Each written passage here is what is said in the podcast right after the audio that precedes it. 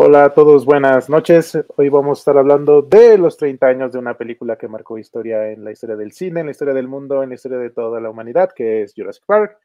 Y para dar entrada a esta super plática, que va a durar más de 5 o 6 horas, porque vamos a competir contra los programas que hace este, la gente de la Covacha, Covacha Anime y todos los demás Covachas. Entonces, este, vamos a ir presentando primero a Sofi. Ese reto está muy difícil, Isidro, porque como los dos somos papás, sabemos que no nos aguanta tanto la pila. ah, yo creo que sí. y también tenemos esta noche a Jorge. Hola, vamos a ver, digo, si, si alguien va a romper el récord, espero ser yo mismo, entonces podría hacerse con, con Jurassic Park. Eh, y ya fui a correr por la poca este, mercancía que tengo de la, de la primera película para poder hablar un poco de ello, pero me gusta cómo la presentaste como un suceso que define un antes y después en la historia humana. Eh, estoy eh, bastante consciente de que sí. Perfecto. Pues, este, si quieren, eh, lo que habíamos pensado era platicar de cuál, es nuestro primer recuerdo de Jurassic Park. Y, aquí se verá qué tan viejitos somos o no somos viejitos. Entonces, no sé si quieras empezar, Jorge. Sí, cuando lo comentaste, yo te eh, dije, qué buena pregunta, porque es difícil para mí separar los recuerdos de dinosaurios con los recuerdos de Jurassic Park. Entonces, un recuerdo tal cual de Jurassic Park probablemente es, eh, no sé, mi primo contándome que fue a verla, porque eh, yo no pude ir a ver Jurassic Park 1 en el cine. Este, decidieron que mi joven mente era muy débil para soportar a un tiranosaurio Rex. Y aunque mi joven mente habría deseado ver el tiranosaurio Rex, me acuerdo que, este, que no toleró el, tigre de Aladino. Y tal vez, tal vez eh, estaban en algo mis familiares. Tal vez sí entendía de no, no lo va a lograr, no lo va a lograr. Por más que yo decía, sí, sí lo logro, son dinosaurios, sí lo logro. Entonces me tomó como un tiempo este, poder ver Jurassic Park en un VHS y pues ya cuando la vi fue de, oh, te amo, película, eres lo mejor que existe en, este, en esta tierra de señor, así como. Mm, entonces e, es un poco difícil separar, porque además en esos meses en donde no podía ver Jurassic Park porque no, no había salido en VHS, pues mucho de lo que hacían es de eh, toma revistas de dinosaurios y aprende de ellos, y entonces para cuando llegué a la película es de ¿por qué los este, Velociraptor tienen tamaños de Deinonychus? Que ahora estoy muy confuso y quisiera que tuviéramos paleontólogos aquí para que me dijeran, porque según ya ni siquiera son de tamaño de Deinonychus, sino más grandes, entonces no sé en qué momento le cambiaron los tamaños, no a los velociraptores, que siempre fueron más chiquitos que, luego, que, en la película, sino a los Deinonychus. Pero bueno, o Deinonicos, los, estoy, perdón, es que pues fue de lo primero que aprendí a leer, entonces literalmente lo, lo digo como se leía. como se leía. Entonces, pero es Deinonico, sí. Este, en inglés sí sería Deinonico, pero bueno. Em, eh, eh, entonces mis recuerdos son muy confusos. Digo, cuando la vi, lo, primero que recuerdo es la escena en donde van como a la isla, todas estas tomas de Nedrick eh, en Costa Rica. Entonces, sí, ¿qué es esto? ¿Dónde están mis dinosaurios? ¿No? Hasta, hasta que apareció el helicóptero lleno a la isla es de, ah, ok, aquí está empezando la película. Lo anterior probablemente era otra cosa. Sí, puede ser. Ah. Ah, ya agregamos a Valentín también. Ah, y se fue, así, ya vino, y ahora se ha ido. Y ahora se ha ido. Este, Sofi, ¿cuál fue tu primer recuerdo de Jurassic Park? Pues creo que me pasó un poco lo de Jorge, porque eh, yo recordaba haberla ido a ver al cine, pero que me tapaba los ojos cuando salían los dinosaurios. Este, pero ayer le pregunté a mi mamá si la habíamos ido a ver al cine y dice que no se acuerda, entonces no sé, no sé qué tan fidedigno sea ese recuerdo, pero sí, eh, sí recuerdo esa sensación de que, ay, me vaya yo a espantar con los dinosaurios. Entonces, este. Pero ahora sí que igual que Jorge, este, ya, ya cuando, cuando recuerdo haberla visto completa, pues sí, ya fue, fue muy padre. O sea, sí. Sobre todo, eh, mi, mi, persecución favorita es cuando ven el, al tiranosaurio en el retrovisor. Es de las mejores persecuciones del cine. Perfecto. Concuerdo, ah. sí, sí, sí, una gran escena, ¿no? Y que además luego, bueno, eh, por el resto de los 90 veías como las referencias por ahí en, en Toy Story, En todo. ¿no? No, se referenciaba en todo. Sí. Es que casi todo, o sea, es una película que muchas escenas se han referenciado en el número de veces. pues eso también nos ayuda a ver qué tan qué tanto impacto ha tenido. En mi caso yo sí yo sí fui al cine porque soy más viejito. Entonces, este fui a había unos cines que se llamaba el Cine Apolo, está eh, donde ahora hay un este es un Lumen, maldito Lumen en Plaza Satélite, bueno, cerca de Plaza Satélite, fue de los últimos cines que quedaron grandes. Ahí todavía alcanzó a llegar episodio 1. Entonces, este, pero me engañaron porque dijo, lo vamos a remodelar. Y no lo remodelaron, me hicieron una pistipota ahí. Pues me sentí como en el planeta de los simios. no, malditos. Pero entonces, este, mi primer recuerdo, sí, o sea, en ese cine vi muchísimas películas. Y entonces sí, mi recuerdo lo tengo muy claro porque fue bastante terrorífico para mí después. Entonces, esa primera escena donde ves que estás en la selva y está lo de la caja y ves que hay algo en la caja y le empiezan a disparar y es como de dispárala, dispárala. Entonces, mi primer recuerdo es eso. O sea, verlos moverse así a los dinosaurios, porque siempre los habíamos visto moviéndose no tan ágiles, pues. Siempre eran como o más lentos y luego ver a los malditos Velociraptors ser como aliens, pues. Entonces, sí fue muy impactante para mí el, el, verlos tan vivos, pues. Porque les digo, siempre los, siempre los habíamos visto, o se veían muy mecanizados, o se veían muy como maqueta, pues. Pero aquí el movimiento, el, todos, o sea, todos, la persecución de los Gallimimos, verlos a ellos moverse de esa manera tan rápida, porque una cosa es que te digan, ah, un tiranosaurio se mueve a tal velocidad, pero que lo veas en comparación cuando van persiguiendo al carro, es cuando te dices, más de esta cosa. o sea, es como cuando te dicen, ah, los elefantes corren. Y ves los videos de elefantes luego persiguiendo gente y dices, ah, no manches. sí, es algo que da miedo. Entonces, para mí e-, ese fue el recuerdo. Y, fue un recuerdo que es muy feliz al mismo tiempo muy traumatizado porque en vacaciones a la semana me invitaron a verla otra vez y fue como, no, no puedo verla. pasó un tiempo para que pudiera verlo porque dije, o sea, sí la disfruté mucho, pero fue demasiado. Entonces, pero obviamente para Navidad pedí el libro. Este, con mi primer salario, este, que de mi trabajo de verano me compré las figuras. Entonces, y en mi caso siempre he amado los dinosaurios. O sea, en algún momento de mi vida iba a ser paleontólogo. Entonces, desde muy chiquito tenía el gran libro de los dinosaurios, iba, compraba los dinosaurios estos que eran de, en el Museo de Historia Natural, de los de plástico que te vendían para armar, que eran el esqueleto y lo ibas armando. Cuando oh, salió. No sabía eso. O sea, no sabía que había. Okay. aprovechaba el Museo de Historia Natural para venderte esas cosas. Bueno, yo supongo que el Museo de Historia Natural le fue bastante bien en los, en los años. Bueno, en general a la paleontología le ha ido muy bien desde que ocurrió esa cosa de Jurassic Park, porque tal vez tú y yo no lo logramos, pero hay una buena cantidad de personas en nuestra generación que sí llegaron al, fondo de la carrera paleontológica porque pues Jurassic Park, ¿no? Así es. Entonces, este, esa fue, ese es mi primer recuerdo, es un recuerdo que amo mucho. Y obviamente, pues siempre fui Spielbergiano de corazón. O sea, antes de que hubiese, antes de saber que podía ser un Dawson's Creek, era Spielbergiano, Spielbergiano de corazón. Entonces, este, lo que sí no me acuerdo es no, me, no recuerdo haber visto ni el trailer, o sea, no sé cómo supe que ya existía la película. Simplemente mi recuerdo es estar en la, en la sala, pues. Y en ese cine todavía había intermedio. De hecho, todavía en el mundo perdido me tocó intermedio. Esa ya la fui a ver al cine porque era como, no, pues claro que tengo que ver esto. ¿Cómo es que no me este, traumó la escena de la muerte de Eddie Carr? Hasta el día de hoy no lo sé, pero, pero en, en, el mundo perdido ya estaba ahí y tenía un intermedio justo después de la escena de la muerte de Eddie Carr. Eh, y yo era como, que, yo no voy a ir a comprar dulces, yo quiero respuestas, es no me voy a mover de aquí hasta que vuelva a empezar, pero... Hasta que vuelva a empezar. Pero sí, este fue bastante este, cool. Eh, que, quiero saludar a Mr. Max, que espero que le guste mucho el programa, porque fue el primero que dijo, mamá, cancela mis citas, voy a estar ocupado. Entonces, estaba hablando de dinosaurio de Disney hoy, que yo creo que fue su primera película de dinosaurios este, en la vida, porque es una persona joven, no como nosotros. Este.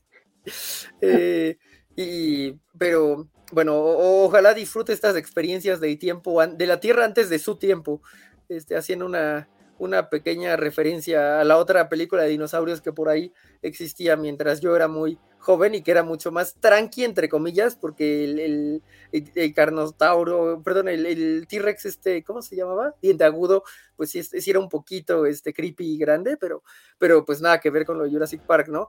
Eh, eh, me gusta mucho eh, tu recuerdo de la primera escena de los velociraptores porque creo que casi ni los ves, pero te impacta mucho la escena yo recuerdo que este, una cosa que jugábamos mi primo y yo era a meter la mano en el brazo del otro y a jalarla. Este, y entonces era como a, ver a quién se lo comían más rápido los velos y eh, a hacer fuerza ahí. Porque, eh, bueno, no sé, a mí me impactaba mucho como eh, justo esa imagen que era más es la manita en el, en el brazo de, de Modium, ¿no? ni siquiera sé cómo eso tiene sentido, pero se ve asombroso.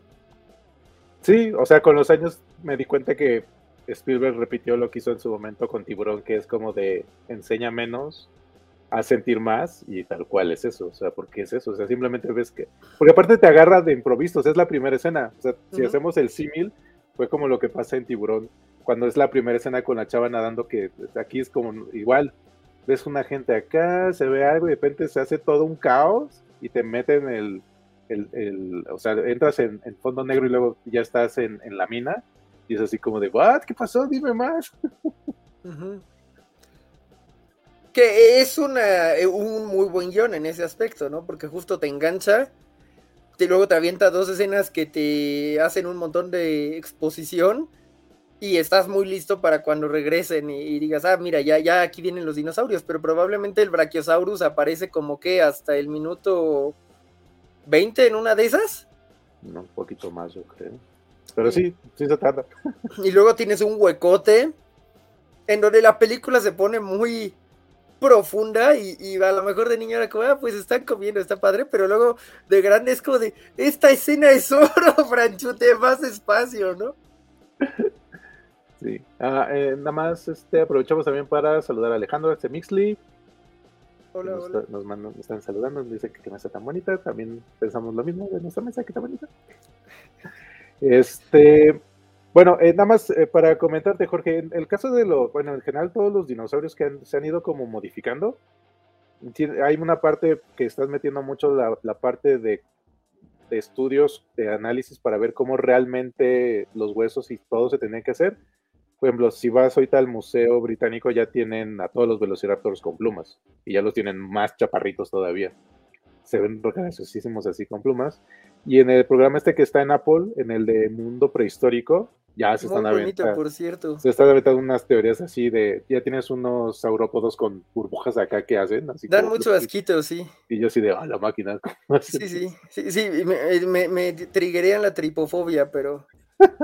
pero sí, está, está padre. o sea, no puedo decir que está bonito, pero está padre el, el documental ahí de Apple. No he visto la segunda temporada, pero pero la primera estuvo bonita porque además se ve que les dijeron, necesitamos que haya velociraptores y T-Rex así, pero los velociraptores no eran nada mortales en la vida real, pero tienen que estar, ¿no? Y entonces los ves ahí como cazando un nido de protoaves y es como, ok, es lo que es lo que realmente hacían porque pues los dromaeosaurios más grandes no no se llamaban así, ¿no? Pero pero sí, la verdad es que es bastante interesante y la historia de Jurassic Park es como la historia, bueno, un poco cómo han evolucionado algunos de los dinosaurios, por ejemplo, el Spinosaurus es como el más evidente, ¿no? Que es como, ah, pues era casi casi un cocodrilín, pero, pero en la 3 lo hicimos como el, gran villano y pues así va, pero no, no, no nos vayamos a la 3, supongo que podemos quedarnos un poco más de tiempo en la primera cinta. Así es. Y Sofía, a ti te, siempre, más bien, antes de ver Jurassic Park, ¿te gustaban los dinosaurios? Sí, y justo eso iba a comentar, como que aprovechando con este el comentario de Cisaya que dice que los dinosaurios de Jurassic Park eh, mejor que los dinosaurios científicamente correctos. La verdad es que sí, eh, justo me estaba acordando ahora que dijeron de este.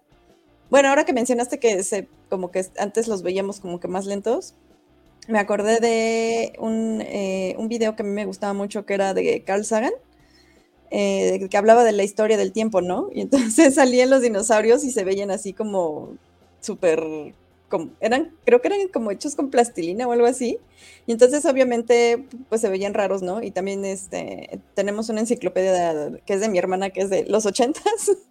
y también los dinosaurios son así como que lagartijas grandes y de repente ver los dinosaurios de Jurassic Park que son muy estéticos, quizás sí son muy científicamente incorrectos, pero a, mí me gustan mucho porque son como, muy, este, muy estéticos. Entonces, eh, sí, sí, o sea, sí me gustaban los dinosaurios, pero como que verlos así de bonitos y como que me gustó más. Sí, a, mí me pasó lo mismo. Les digo, tenía este libro de los ochentas que puede que sea el mismo que, los, que el tuyo. En este era, siempre empiezan como con una historia y en la segunda hoja siempre tienes como un dibujo que parece como en óleo de algún tipo de dinosaurio. Pero tenías esto que eran colores, siempre colores fríos. Este, teníamos toda esta teoría de los diplodocus y todos ellos que eran como de pantano. Entonces, como eran tan grandes, tenían que estar como nadando. O sea, estaban como dentro del pantano y nada más sacaban la cabeza y por eso tenían el orificio. Pero creo que de todos los animales, los dinosaurios son los que constantemente están revisitando la forma en cómo los conceptualizamos. O sea, el iguanodonte es este dinosaurio que al principio pensaban que lo de los pulgares era un cuerno. Y después dijeron, no, no, eso no tiene sentido. ¿Cómo? ¿Y ese cuerno para qué es? Y a mí también se me hacía muy extraño que estos dos pulgares los tuviesen así para estar atacando a la gente. Yo creo que eso en algún momento se va a volver a revisar. Porque si es como de, hola amigo, cha, cha, Sí, que además hay una imagen que se volvió memética, creo que durante la pandemia, ¿no? De ya te la dinosabes y está este matando justo un Baryonyx, ¿no? Así Y tú, Jorge, este los dinosaurios igual desde antes de Jurassic? Es que es que mis memorias son confusas, digo, no deberían de serlo, pero eh, están como muy claros, o sea, muchas cosas pasan en el 93. Recuerdo que me iban a traer según a un parque donde había dinosaurios, pero cuando llegamos ya estaba cerrado. Este, recuerdo unas revistas que estaba sacando Planeta de Agostini, pero no sé exactamente en qué momento salieron aquí, si, si salieron después de Jurassic Park, lo cual tendría mucho sentido para mí. Y te digo, sí, como que esas fueron lo que me fueron comprando en lo que podía llegar el VHS para que lo viera. Eh, también recuerdo como que una prima me dio ahí un par de muñequitos de los de plástico y yo de, ¿y qué son estos? Y, pues esta curiosidad de qué son estos me mantuvo ahí como por un, un muy buen rato. Eh, incluso después de Jurassic Park. Entonces, no sé si, si, es como la manía de Jurassic Park antes de que saliera hizo que el término dinosaurio entrara en mí y lo, me pusiera a buscarlo o, si de pura casualidad por un previo en una de esas enciclopedias como las que mencionas, vi a los dinosaurios antes y, justo ya de ahí me clavé y luego fue de, ah, pues ya viene la película y es de, ay, Dios mío, no puede ser, ¿no? Este, hay un, eh, había un meme por ahí, ¿no? Que dice, todo niño de cuatro años tiene que elegir uno de estos, y es como vaqueros, carros, dinosaurios, este, me queda claro que elegí yo. Sí, en mi caso no, yo desde que tengo memoria tengo dinosaurios. Creo que mi primer peluche fue un dinosaurio. Todavía vivo en casa de mis papás. Luego llegaron los Dino Riders, que fue esta. O sea, nunca llegó la serie aquí en México, los, los, cómics, sino llegaron las figuras y llegaban a la Merced del Refugio. Y en un cumpleaños, como cumplo en diciembre, me toca luego. Al principio me tocaban dos regalos, después del error de diciembre ya nada más me tocaba un regalo para adultos. Entonces me dijo, ah, pues escoge algo. Mi abuela siempre me nos ponía a escoger y era tal cual el tiranosaurio Rex de Dino Riders. Entonces sí, toda mi vida es de dinosaurios. Hay gente que todavía que ahorita nos encontramos después de pandemia, después de muchos años, un profesor, y me dijo, ay, eso quiero que le hables a mi nieta de los dinosaurios. Y yo, oiga, señor, o sea, no me dediqué a eso, pero agradezco mucho que, que piense que todavía estoy actualizado en estos temas, lo cual sí es cierto, pero es que es justo, es uno de los temas más difíciles de mantenerte actualizado, porque sí, hay este descubrimientos y movimientos todo, todo el tiempo. Digo, eh, lo, del Spinosaurus es como el caso más evidente, con el T-Rex se, pelean este un montón sobre qué, qué tan activo era y todo. Y entonces sí, es difícil, es difícil. Digo, pero ahora ya es mucho más sencillo, la verdad, porque antes tenías que esperarte que saliera el documento o el paper o el libro en inglés y luego si alguien lo tradujera al español. Entonces, hoy en día se agradece a que uno ya sabe inglés y ve que no se tiene que esperar que lo publiquen. Entonces, en ese sentido, creo que las herramientas que tienen los, los, chicos de hoy, los niños de hoy para hacer eso, porque sigue siendo, o sea, aún sin Jurassic Park, creo que el dinosaurio sigue siendo esa parte de que la mayoría de los niños lo ven y dicen, no, está padrísimo esto, como que gruñen y hacen así, ¡ah! o sea, todos los animales prehistóricos, algo tienen que atraen así, o sea, el tigre de dientes está padre, pero no logra ese, ese como de, ah, está padrísimo esto. Uh, de este Alejandro nos dice de se dan cuenta que los dinosaurios más reptiles y alejados de las gallinas tienen sentido porque usaron DNA de rana para clonarlos, lo cual es cierto. Sí, efectivamente. Pero, por ejemplo, a, mí sí me hace como, o sea, desde que está esta teoría de que se convirtieron en aves, la verdad es que hay un pajarote grande que no recuerdo cómo se llama y lo ves y se mueve y dices, no manches, sí parece un, un velociraptor. Entonces, aunque sí están chidos más reptiloides, la verdad es que sí me hace todo el clic en el cerebro que se hayan vuelto aves. Así es. Sí, que, que además, bueno, parte de lo que queda es como, pues los chiquitos no necesariamente se extinguieron, simplemente se fueron este, modificando hasta, hasta convertirse en... Sí, hay dos animales que son muy raptores, el, es que, pero no me acuerdo cómo se llaman en inglés, porque uno es como el pico de zapato, algo así se llama en inglés, en español, no sé cómo, cuál es el nombre adecuado, que literal hasta suena como un velociraptor y sube la cabecita. Este... ¿Ese es uno que es de color azul y que vive, come peces de pantano? Ajá. Sí. Y, y el casuario, que literal es así, es así como de te voy a matar, pues, dan los saltitos de, de Velociraptor. los, los saltitos de Velociraptor. Pues ahí están, ¿no? Así como de, o sea, no los puedes abrazar porque son los, este, muy mortales, pero, pero ahí está. ok. Este, Sofi, ¿cuál es tu escena favorita de Jurassic Park? Pues a mí me encanta la persecución. Eh, ya lo había dicho, pero si tuviera que escoger una segunda eh, favorita, cuando está, este, cuando quieren ir a el centro de control a volver a encender todo y están las, este, las Velociraptor ahí cazando al güey, que se ve el ojo así de lado, ah, también me parece, me, encanta. Sobre todo, ¿eh? El chica lista. Ah, sí, chica, aparte me encanta porque es así de sí, o sea, yo no sé si los velociraptors eran muy letales o no, pero al menos en esa película se ven muy vivadas, entonces. Y aparte eran chicas, todas eran hembras, entonces está muy chingón eso. Jorge, tu escena favorita. Oh, Dios mío. Qué este. complicado. Es que me, gusta mucho esa. Ah, me gusta mucho la escena de la cocina. Está como muy, este, muy bien medidita no envejece en lo absoluto. Mm.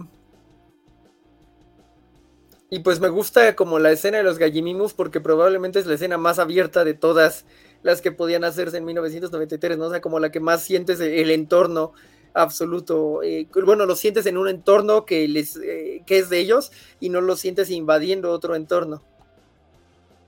Sí, para mí es, este, les digo, la primera escena y la escena de, cuando entra el tema de Jurassic Park, de Dr. Sattler, querido Dr. Grant, welcome to Jurassic Park, y así, y así el otro de, ya, y se abre la toma, y así, es como de, se mueven en manadas y todo, o sea, todo eso. Sí, no, es así. Aparte, la, obviamente, la música de John Williams, es así, de la parte del corazón. Sí, no. esa escena fue como, son reales, o sea, ese es el momento que todo cineasta, la primera vez que se lo escuché fue a Guillermo del Toro, que es como de, tú como cineasta tienes un momento cuando manejas temas de fantasía y en general, que es una escena donde sabes que si la gente no agarra ese momento, ya los perdiste. El famoso este, disbelief. Entonces, yo creo que, digo, nunca, no he leído si esa escena es la escena que Spielberg pensó que era como de, se los vamos a enseñar por primera vez así, y si la gente ya se compra de claro, estas cosas están vivas y se mueven padrísimos y tienen mucho, y tienen colores, pues no son no son esta versión verdosa, grisácea, de, ah", sino es como de, se está moviendo, la cosa se levanta en dos patas, no está en un pantano. O sea, en ese momento estaban rompiendo todo lo que usualmente se conocía en ese momento como que tenía que ser un dinosaurio. Entonces, para mí, esa escena yo sí considero que debe ser esa de, hacia aquí no pega, no pegó. No importa qué les enseñamos después, la gente va a decir, no, pues esa no puede ser. Que además eh, era un Saito en, en, los efectos especiales, ¿no? también, o sea, eh, los actores tuvieron como que, bueno, pues vamos a imaginar que hay algo ahí.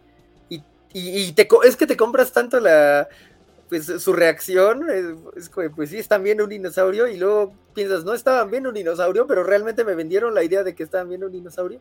Y, tienes una eh, escena que siempre ha envejecido un poquito, un poquito, tal vez es la escena que más ha envejecido de toda la película, pero aún así eh, era increíble eh, verla en ese momento y sigue siendo mejor que CGI de, este, de Thor, Love and Thunder o de Flash, ¿no? Entonces, eso te cuenta mucho de lo que lograron. Sí, no sé si han logrado ver ustedes el programa de Light and Magic que está en Disney Plus.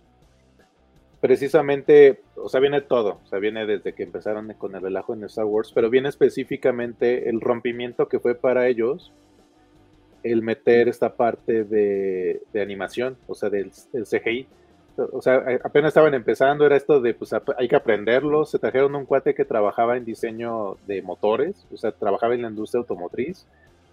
Entonces estaban trayendo gente y al principio, pues ven que la idea era utilizar mucho más, este, mucho más animación en el sentido de stop motion. Tenían ya mucho trabajo hecho y de repente creo que andaba esta niña, ay Dios, la que es la jefa ahora de Star Wars. Esa, efectivamente. Andaba por ahí danzando y de repente uno de ellos dijo, ah, yo creo que sí se puede hacer esta escena. Entonces en friega se pusieron a hacer el trabajo. Entonces creo que son como menos de un minuto, 30 segundos del tiranosaurio Rex. Se los enseñaron y todos así de, ah, no manches, ¿cómo, ¿cómo se puede hacer eso? Y puedes hacer más. Y aquí lo interesante siempre en, el tema de industrias de Light and Magic, siempre decían que sí se podían hacer las cosas. Luego se ponían a, a parir chayotes pero tú los ves a todos ellos como de, ah, siempre les decíamos que sí, luego era un relajo hacerlo, pero, pero hacían esos saltos y precisamente está, entrevistan también al que estaba haciendo las maquetas y se dice como, o sea, sí está padre, pero sí me, dio toda, toda la chamba, o sea, como, está padre, sí, pero no, fue divertido en su momento. O sea, te das cuenta que le, le tomó mucho tema aceptarlo como que ya pasé a la siguiente. Y dentro de Industrial Light and Magic lo que estaba interesante era precisamente que a mucha gente que se dedicaba a hacer stop motion, les dijeron como, si quieren aprender esto, órale, entrenle. Y hay una pareja que él no decidió seguir y ella sí, y, la ves con la cara de él así como de, sí, sí, no, no, ya no puede seguir haciéndole otra vez como de, estaba padrísimo, las computadoras y esto y el otro y Entonces, no solo fue en esta parte como película, sino sí, sí rompió ciertos paradigmas de estas producciones, porque lo que se había utilizado antes o era muy corto, o era de noche, o era algo como más fantasioso. O sea, aquí el, tema es que era un animal que estabas haciendo esa parte. O sea, antes lo más que se había hecho como mezclado era lo de Willow, que era de arts, ah, se convierte en animal, y, pero tenías mezcladas cosas. Entonces aquí lo que explican en, el programa de, Light and Magic en Disney Plus es precisamente de, de, todo el relajo que fue hacerlo. Entonces por eso esta parte de los Gallimimus es un logro para ese momento porque sí les costó muchísimo hacerlo. Yo no vi ese de Lights and Arts, pero vi el de Netflix, creo que es en Netflix de las películas que marcaron nuestra infancia, vuelvo a decir que se llama, y que también cuentan todo el proceso de cómo se hizo la película. Este, si lo pueden ver, está, está muy padre. Eh, y también esto, ¿no? O sea, todo esto que mencionas y aparte este, toda la chambota que tuvieron que hacer para tener a tiempo la película, también está muy interesante. Y otra cosa que me gustó mucho fue cómo eh, también, aparte de, las cosas con computadora, utilizaron la cabeza del tiranosaurio. O sea, sí la hicieron con en grande, pues. Y decían, y teníamos que estarle echando a cada rato agüita a la, ¿cómo se llama? A la cabeza, porque como creo que era de cierto tipo de material, Ah, no, que querían hacerla para la lluvia, ya me acordé. Y que querían ver cómo le hacían para que no se echara a perder, porque creo que tenía una espuma adentro, no sé qué. Y entonces, este, todas las peripecias que tuvieron que hacer para, para hacer el traslado y que además este, encajara con lo, de, con lo que estaban haciendo en, en, computadora. Entonces, sí, la verdad es que sí es un trabajote. Y eh, fíjense que con todo y que eh, sí, ya pasaron muchos años y el CGI, pues sí, ya se ve viejito, pero por ejemplo, eh, hace poco que la vi en 3D la verdad es que sí se ve padre, o sea, creo que si dices, bueno, sí son efectos de los noventas, pero se defiende bastante bien todavía. Sí, la verdad es que no sé cómo, no, no, sé específicamente por qué, pero se defiende bastante bien. Bueno, en realidad específicamente es porque, pues ah, también había un T-Rex gigante ahí este, adentro que ayudaba con las tomas, ¿no? Entonces, algunas de las tomas, pues es una cabeza de T-Rex gigante y nada más en otras es eh, justo un, este, ese que está corriendo de lejos en la oscuridad, pero creo que esa mezcla tan bonita entre lo que está ahí y lo que no está ahí es lo que hace que se sienta tan real, ¿no? O sea, de pronto Nolan es como de voy a hacerlo todo real y eso está bien, pero eh, esta película encontró en su momento, por, por el momento mismo, eh, el punto medio y, funciona eh, precisamente por eso. No sé cuántos raptores había, porque también, o sea, el punto de los raptores es que se, también había como trajecitos de Velociraptor este, para tenerlos ahí, que probablemente esa es otra muy buena razón para hacerlos más grandes de lo que eran, para que pudieras meter ahí una persona y este y, te pudiera funcionar eh, como, como debe, ¿no? Sí, no, yo creo que, digo, en todo este tiempo que, me ha tocado ver los efectos especiales, yo creo que los que funcionan mejor, los que envejecen mejor son los híbridos. O sea, que tengas parte real, parte maquillaje, parte este, digital, ayuda precisamente a que tenga como se vea real, pues. O sea, me pasa a mí mucho cuando luego me ha tocado ver, rever, por ejemplo, El Señor de los Anillos. Hay partes que sí dices, Dios mío, ¿qué le pasó a esto? O, las de episodio 1, 2 y 3, que también, o sea, sí, sí se nota demasiado el, vamos a utilizar la pantalla verde. Entonces se pierde como esa parte, pero creo que por eso Terminator 2, Aliens, o sea, todas esas tienen algo que, o sea, sí se notan ya, son treinta y tantos años, pero se siguen defendiendo bien, pues. Yo diría que Fellowship está bastante estable, ¿eh? O sea, aún el Barrock, que es la, la mayor. Este, Pero cuando corren en Minas Tirith, ahí hay unas partes. Ah, el retorno de Rey no cuenta. okay. Porque Dice tiene esa secuela no existió. Ah, bueno. Tiene, los, tiene los fantasmas. Los fantasmas son el, o sea, son como la, la peor idea que se les puede ocurrir. Y, no, no, me lo acabo de explicar porque en el libro están escritos como zombies y Peter Jackson venía a hacer de películas de zombies. ¿Por qué decidiste que no iban a ser zombies? O sea, que te pusieron ahí en la, en la cara así de zombies. Y los, entonces, eh, en cuanto a efectos, pues sí, el retorno de Reyes es como de, ay, pues, vamos a hacer la matazón y es una ebriedad de poder y además esa ebriedad de poder se pasa a Hobbit, ¿no? Es como, ya no voy a hacer ni siquiera orcos eh, con maquillaje y, pues se ven bien raros los orcos de Hobbit. ¿no? Pero es que cuando les presentan esas ideas, eh, seguramente en el programa de, Netflix también, cuando llegan esos de los efectos especiales con los directores y le dicen, mira, ¿se puede hacer esto?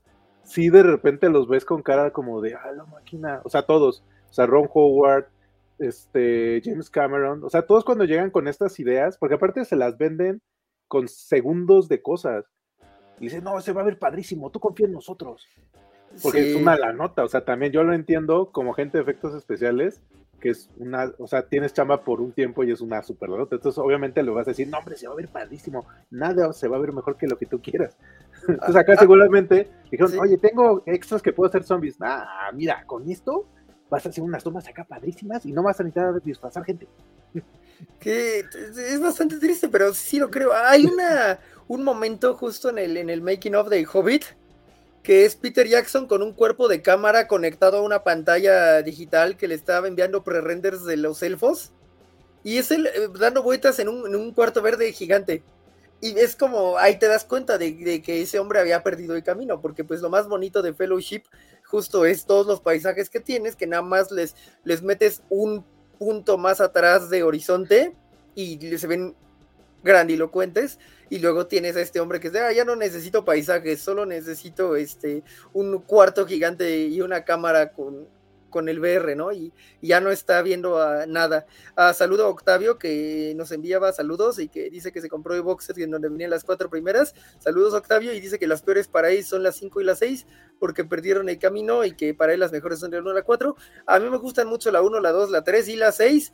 La 4 no me gusta solo por, solo por una cosa muy tonta y es por cómo se muere la, la niñera. O sea, me parece muy manchado.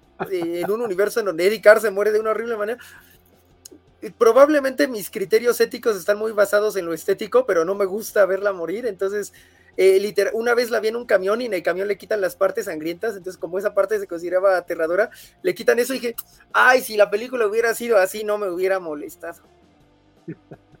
Fíjense que a mí, yo, yo ahora que te estoy escuchando, creo que nos gustan las mismas, Jorge, porque sí, sí, la, la verdad es que la 3 olvido que sucedió, la 5 ni siquiera la vi, porque leí lo que le pasaba al, a los dinosaurios. Dije, yo no, no quiero ver sufrir animales de CGI, no me importa que sean de CGI, y no la vi, y no la vi, y no la vi. Y aparte creo que la, trama estaba como muy chapa. Y, y la 6, bueno, creo que tiene cosas que no me gustan tanto, pero, pero pues estuvo chido verlos a todos juntos, entonces se las pasé. Ay, pero la 3 es, es increíble esa escena de, ¡Hala, despierta! ¡Ah, un dinosaurio, bla, bla!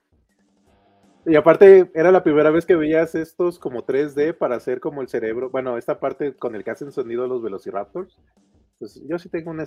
Todos tienen un, este, un lugar especial en mi corazón. Hasta Campo Cretácico. Esa, fíjate que no la he visto y sé que tendría que haberla visto. Este, vi creo que un capítulo y, y no sentí que, que, que, me funcionara, pero, pero quiero, quiero verla. La que me gustó mucho es el corto que vino antes de las 6, que es un Triceratops peleando con un Allosaurus en un campamento, ¿no? Un campamento. Esa me, me, me, la, me, gustó un montón, es de lo mejorcito que creo que nos ha dado Jurassic Park.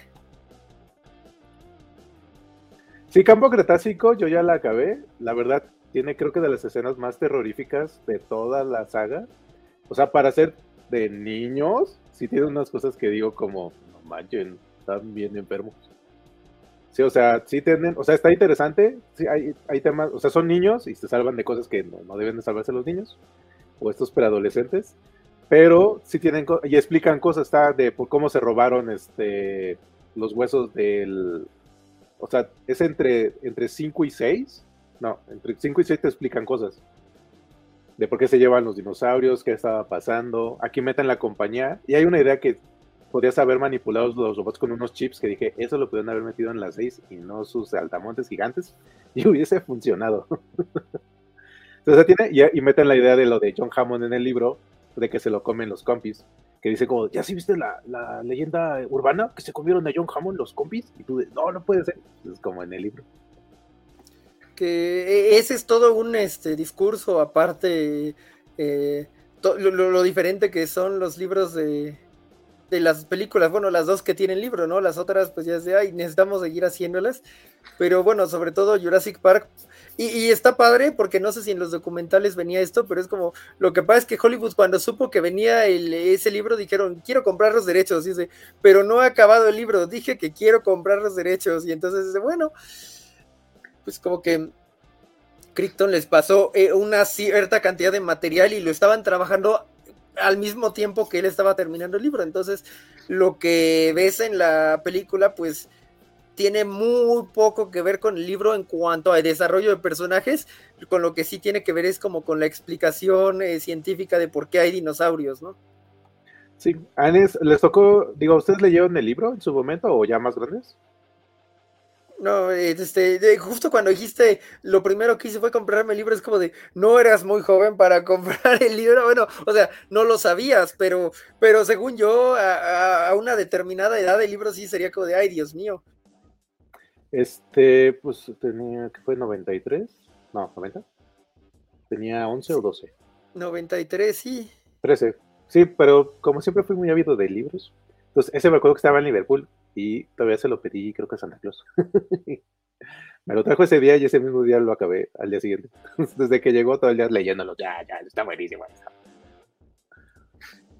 Pero sí, sí lo, lo, disfruté mucho y me gustaba porque aparte cuando salieron las unas figuras metálicas que eran de, de Galof, creo, tenían escenas que en teoría eran cosas de lo del libro. Y entonces eso también en su momento fue como de, órale, está bien padre. Que son, a ver, que son estas. Entonces venían con unos dinosaurios chiquititos que eran, son, eran de plomo, pues. Pero lo padre es que venían las tarjetas y obviamente atrás tenía, porque no, pues hay que dar información en los dinosaurios. No es tóxico? en los noventas no. venía su trivia. Entonces lo que estaba padre era precisamente que eran como conceptos que estaban que se quedaron precisamente ahí. Entonces, eh, Sí, yo cuando terminé el libro que fue como de, oigan, y este se murió, y este se murió, dije, oigan, pero ¿por qué? Porque andan matando a la gente.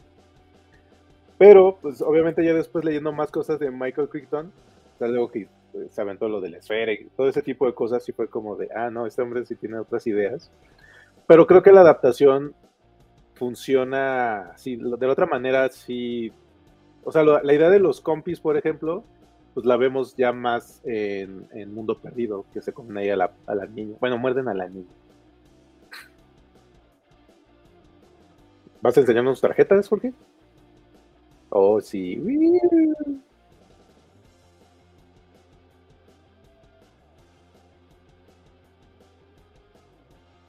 Estás muteado, Jorge. sí, que justo son estas, según yo. Sí. Esas son las que venían en las figuras. Ajá, entonces tal cual trae como un plesiosauro, sí. Ah, pero esta sí era como la que venía con Tim.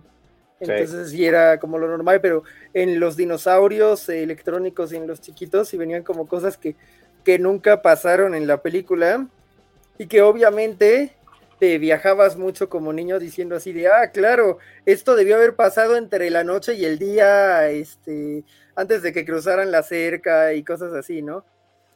Este, entonces, pues están bastante cool. Ese, probablemente, aunque parece Ian Malcolm, era Dennis Nedry, porque eh, el, mundo era bastante extraño en, cuanto al diseño de Nedry.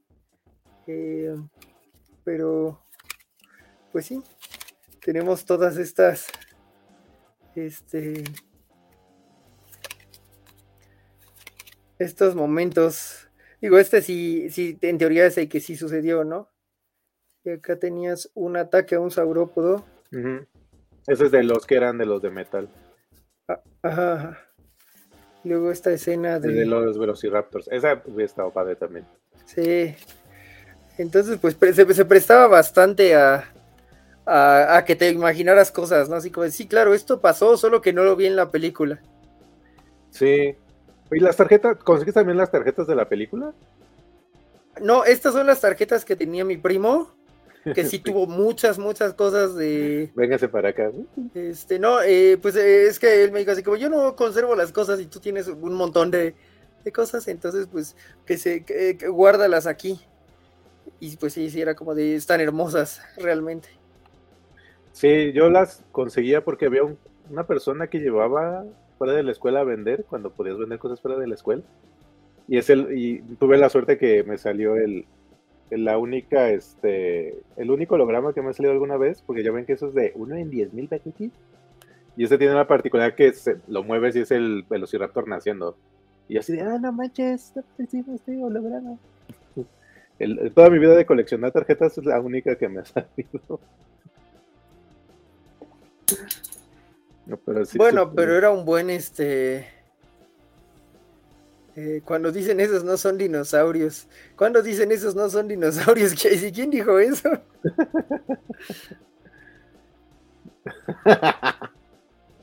es este. Eh, es algo inesperado a veces, supongo. Ese libro, supongo que Jurassic Park, ¿no? Espero. También nos dice que tengo de esos dinosaurios. ¿De los metálicos? Sí. Yo también, este, a los 13 mejor que Isidro leyera el libro de esa saga y no Volando sobre el Pantano, tú muy bien. No creo que, bueno, no, no, no sé de qué año es Volando sobre el Pantano. Pero sí, acá tenemos más comentarios de, es un escritor bien raro. Los dos de Jurassic Park, pero Westworld y State of Fear son crímenes literarios. Sí, en su momento pensé que era como el este, Stephen King, pero de la ciencia ficción. En algún momento pensé que hacía cosas así. Es este raro porque, bueno, eh, Timeline a mí me gusta mucho, independientemente de la película. Eh, es un libro en el que me pasó lo mismo. Yo tenía 14 años, me lo encontré en 30 pesos en, en Walmart por alguna razón. El primer día eh, no leí mucho, pero luego en dos días me lo terminé y es como de, ay, te amo, este viaje en el tiempo a la era medieval e hizo un libro, creo que ya de lo último que hizo antes de morir, que se trata de un paleontólogo que está en la guerra de los huesos entre... Ay, ¿Cómo se llaman los de la guerra de los huesos? Eh, uno es como Nathaniel Orms, algo así. Ay, es, ay, ahorita te digo. Ah. Este...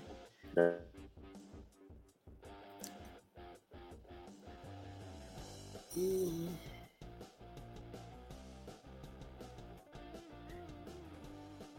Que lo que se acuerdan, Acá ya estaba tengo- yo. Ah, ya, ya lo encontré. Ah, Es este Otil Charles March y Edward Drinker Coop. Exacto.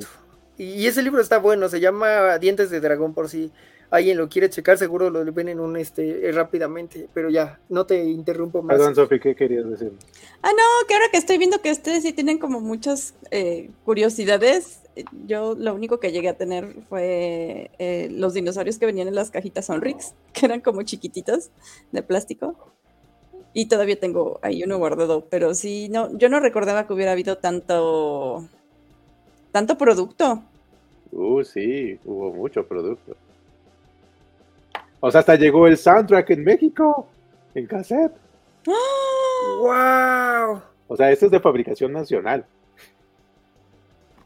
O sea, con eso te digo, para que haya llegado un soundtrack en los noventas de una película que no eran canciones. Este lo compré en Suburbia, si no mal recuerdo. Eh, exactamente ese es el que tengo, igualito.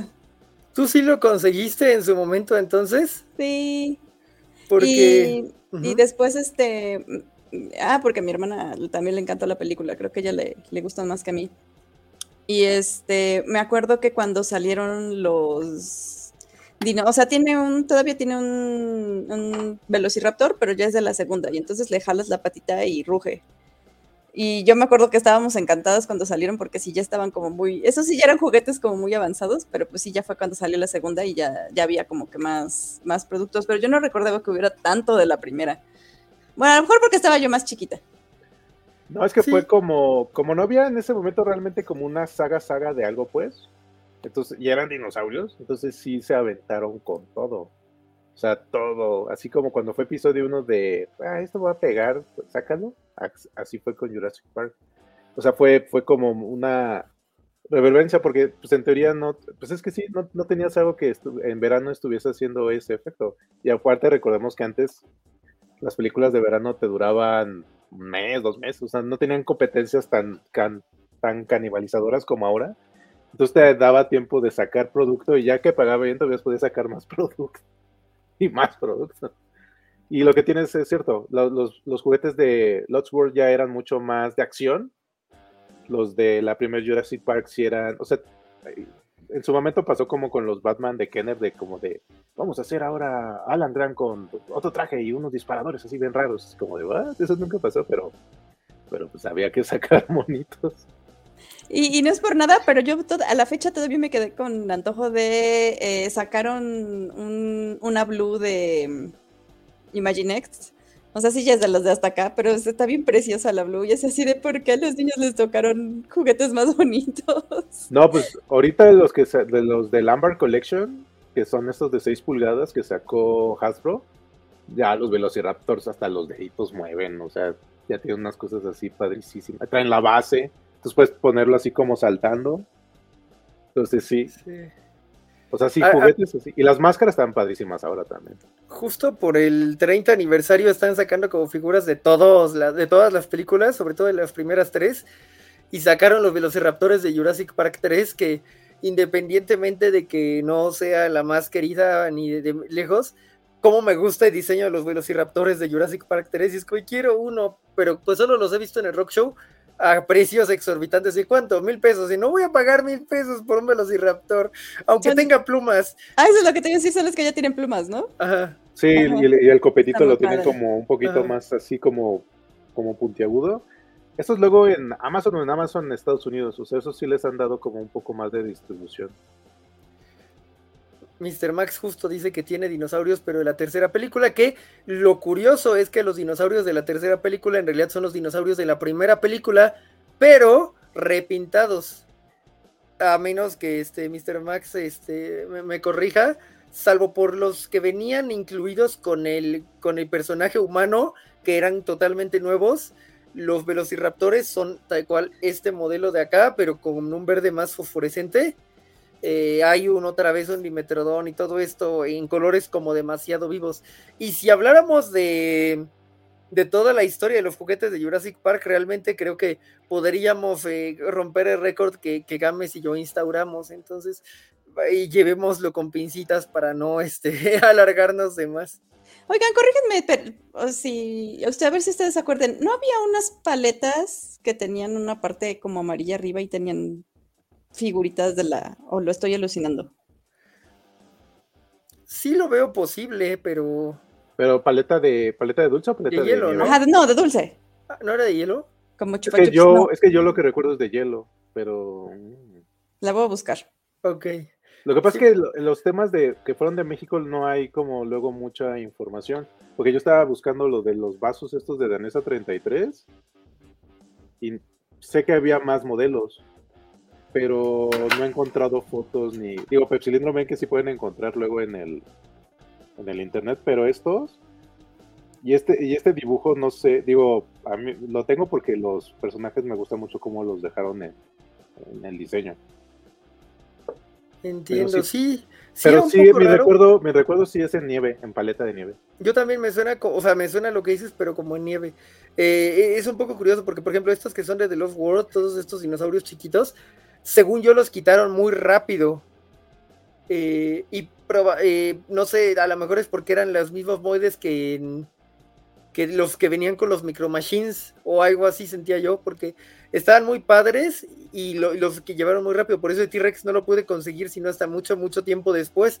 Por eso fue como que bueno que tú sí lo pudiste tener en su, en su momento, porque era como mi uno de mis santos griales. Y ahora que ya tengo este T-Rex, quiero unos que salieron en las mismas cajitas de dinosaurio, que yo tuve todos, pero no los encuentro y quiero el Velociraptor chiquito. Este.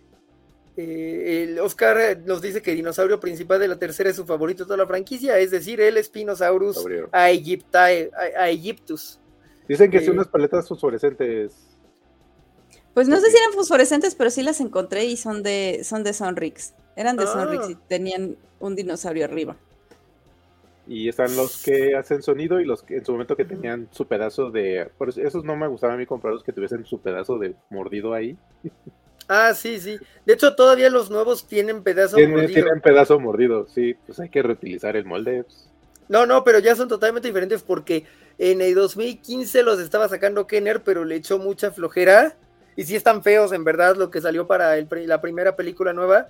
Y le pasaron los, este, los moldes a...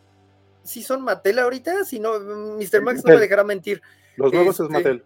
Y entonces ahorita ya pues ya todos los moides son nuevos, aunque emulan justo estos moides anteriores. Y la taza de Duracell, esa creo que fue de Mundo Perdido, porque yo tengo, y es un paquicefalosaurio. Oh, Así vamos con todo. Dice Mr. Max que también ama el espinosaurio y tiene dos versiones. ¿Dos versiones del espinosaurio? ¿El grande Mr. Max? ¡Wow! ¡Wow! Es que yo, ya, este, yo ya te admiraba porque tenías un triceratopo montable y tenías también dos, este, espinosaurus. ¡Wow! Brutal, este, y asombroso. ¿Alguien, ¿Alguien le tocó el juego de mesa de Jurassic Park? No, este, no lo busqué, me temo. Sí, ese, este, igual, este, eso me llegó de Navidad también, en otra Navidad. Pero estaba padre porque le podías lanzar los dinosaurios a la gente. El juego es Isla Nubular. Tú eres un personaje, se supone que estás en la parte donde se cayó el carro y tienes que llegar al centro de visitantes. Entonces hay velociraptors, hay un tiranosaurio, ya hay dilofosaurios y los moldes son de los moldes estos metálicos que sacó de los mm. chiquitos. Entonces, pero aquí la idea es que tenías tarjetas que te, te, permitían mover humanos y te podían mover dinosaurios. Entonces tú podías atacar a la gente para que no avanzara más rápido que tú. Estaba, este. pero lo que estaba padre es que las tarjetas que tenías eran las tarjetas de identificación de la película. O sea, tal mm. cual, o sea, agarraron el arte y nada más lo imprimieron en cartoncitos. Entonces, la verdad les quedó, les quedó padre. Y el juego sí era, pues era un, el tablero sí estaba largo, o sea, te llevabas un tiempo en aventarle dinosaurios a la gente que no avanzara. Fue una colosal. Sí, ahorita estoy viendo las eh, paletas que mencionaba Sofi o sea, ahorita las recuerdo y creo que las estaba confundiendo con unas de dinosaurio de Disney que te pintaban la lengua de azul. Y esas sí eran de hielo. Esas sí eran de hielo. Este, este dice que ya quiero jugar con los dinosaurios este, de Mr. Max Pues sí, o sea, la verdad es que no voy a aprender. Por tres. Ya vamos a invadirlo. hay que hacer una tarde, una tarde de jugar. Sí, una tarde de dinosaurios para, para celebrar el 30 aniversario de. Suena muy padre ese juego de, de, mesa, suena más divertido que Catán, este, que por cierto, en una película que se estrena esta semana en una referencia muy curada de Catán, que yo endorso. Que no tiene nada que ver con dinosaurios, pero me acordé que, pero me acordé. Que, que, suena más divertido eh, esto de aventarle dinosaurios a la gente que, que arriesgar todo a un punto de puente, de camino, perdón. De camino. Sofi, ¿cuál es tu personaje favorito de la primera película? Ah, pues obviamente la doctora Ellie, salvo el hecho de que. Bueno, creo que la vez que platicamos de dinosaurios en general en otro programa estábamos discutiendo si eran pareja o no eran pareja. Entonces, este, salvo el hecho de que andaba con Alan Grant, que se ve que le llevaba no sé cuántos años, pero me gusta mucho cuando, este, básicamente es un personaje bastante progre para la época, porque eh, sobre todo cuando le dice a, Ay, cuando está lastimado Hammond, y entonces le dice, no, debería deberíamos ir nosotros porque somos hombres. y ella le dice así como de, quiere que hablemos, así más tarde vamos a hablar de equidad de género o algo así, ¿no? Entonces, a, mí me encanta la Ellie, insisto, salvo el hecho de que andaba con Alan Grant, que se ve que le llevaba muchos años. Ah, pero es, sano, es sano. Jorge, ¿tu personaje favorito? Es, uh, siempre ha sido una dualidad complicada porque por un lado Alan Grant era el paleontólogo, pero, pero Ian Malcolm se, se roba este todo en, esa escena en donde pues prende como la bengala y hace lo, suyo. Entonces, nunca he podido elegir entre, entre los dos. Eh, hay cosas de Grant que, o sea, el viaje de personaje de Grant hace que en inicio no lo comprendiese, pero pues acaba en un lugar interesante, supongo. Y, Michael no es como que tenga un gran este, viaje de personaje en la primera película, pero es que cuando tienes una escena así, pues ya es como... O sea, te, sabe vender al personaje en literalmente una escena, ¿no? O sea, todo lo que dice es, realmente importante cuando lo reflexionas ya no como niño, pero, pero como niño esa escena en donde prende la bengala es todo. Concuerdo. Sí, yo igual era este Alan Grant y con los años, este, con, o sea, era Alan Grant y Malcolm, porque me fascinaba, o sea, obviamente en su momento teoría del caos, así como de, no manches, esta cosa está loca, ¿cómo está esto? Entonces, este, mi parte científica enloquecía, y este, pero sí, pero con los años reconocí que la doctora Stater también, porque era así como de, ah, no se han dado cuenta que estas plantas pueden ser también venenosas y se pueden morir los dinosaurios. O sea, digo, por eso también los habían invitado, porque era para darles el, visto bueno de sí pueden hacer este parque.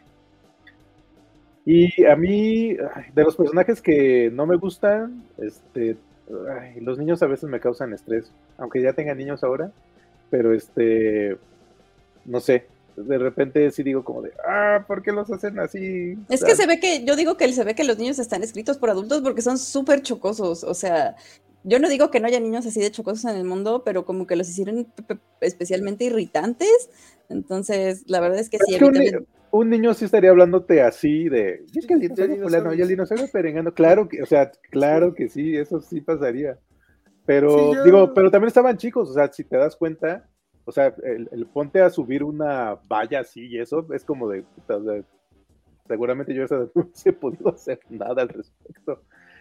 Digo, y la otra niña de yo sé de computadoras, vamos a moverla calma, y yo, ah, es la niña tecnológica. Ah, eso sí se estuvo muy chido. Pero aparte, ¿te acuerdas que era que la pantalla va entrando así súper lenta, así de, va cargando y se pasa acá y, ah, ya escogimos esto, y ahora tú pasas a otra pantalla y tú de, órale, esta es la tecnología del futuro, no manches, ¿cuándo vas a hacer las computadoras? Y, y mi odo y amor es este Denis.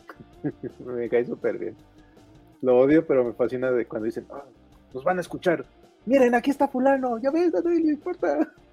Es que se ha vuelto mucho un meme últimamente justo esa escena, ¿no?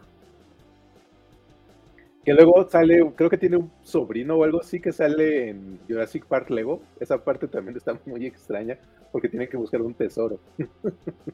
Oh. Entonces, es Dennis Nedry, pero, o sea, su sobrino, pero es Dennis Nedry nada más. Ok, ok debería de, este, insisto que ya debería de ver eso de una vez por todas, este, y, dejarme de, lado el, el no haberlo visto, sí. Sí, es bastante este, curado el, el, personaje.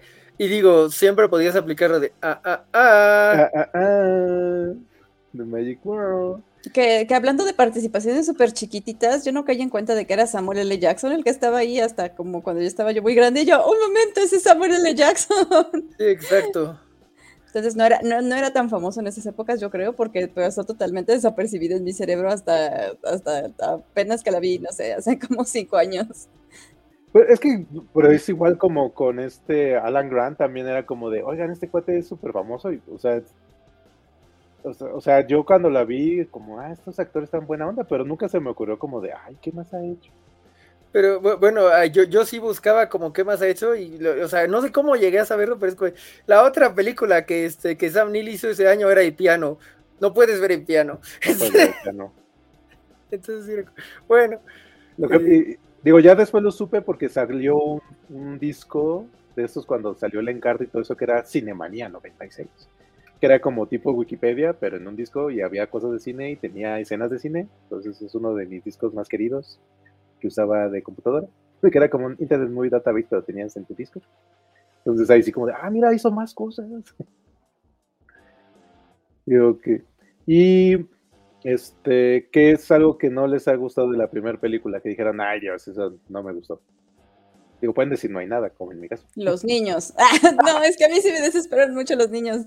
Este, pues no sé, creo que, o sea, insisto, eh, de repente eh, sí creo que hay muy pocos dinosaurios. De hecho, en, los datos que estaban pasando en la, en la barra, este, dice que solo salen en el 11%. Entonces sí, este, como que me faltaron dinosaurios, pero bueno, también entiendo, o sea, ahora lo entiendo, en el momento pues era como difícil entender todo el trabajo que había atrás, pero ahora ya de grande digo, bueno, está bien, la verdad es que nos dieron bastante, bastantes dinosaurios para este, lo que se podía hacer en la época pero para ser Parque Jurásico creo que siento un poco como cuando van en el camión y dice, ay, a su derecha pueden ver el no sé qué dinosaurio y no ven nada, y dice, en algún momento vamos a ver dinosaurios, así me sentí yo.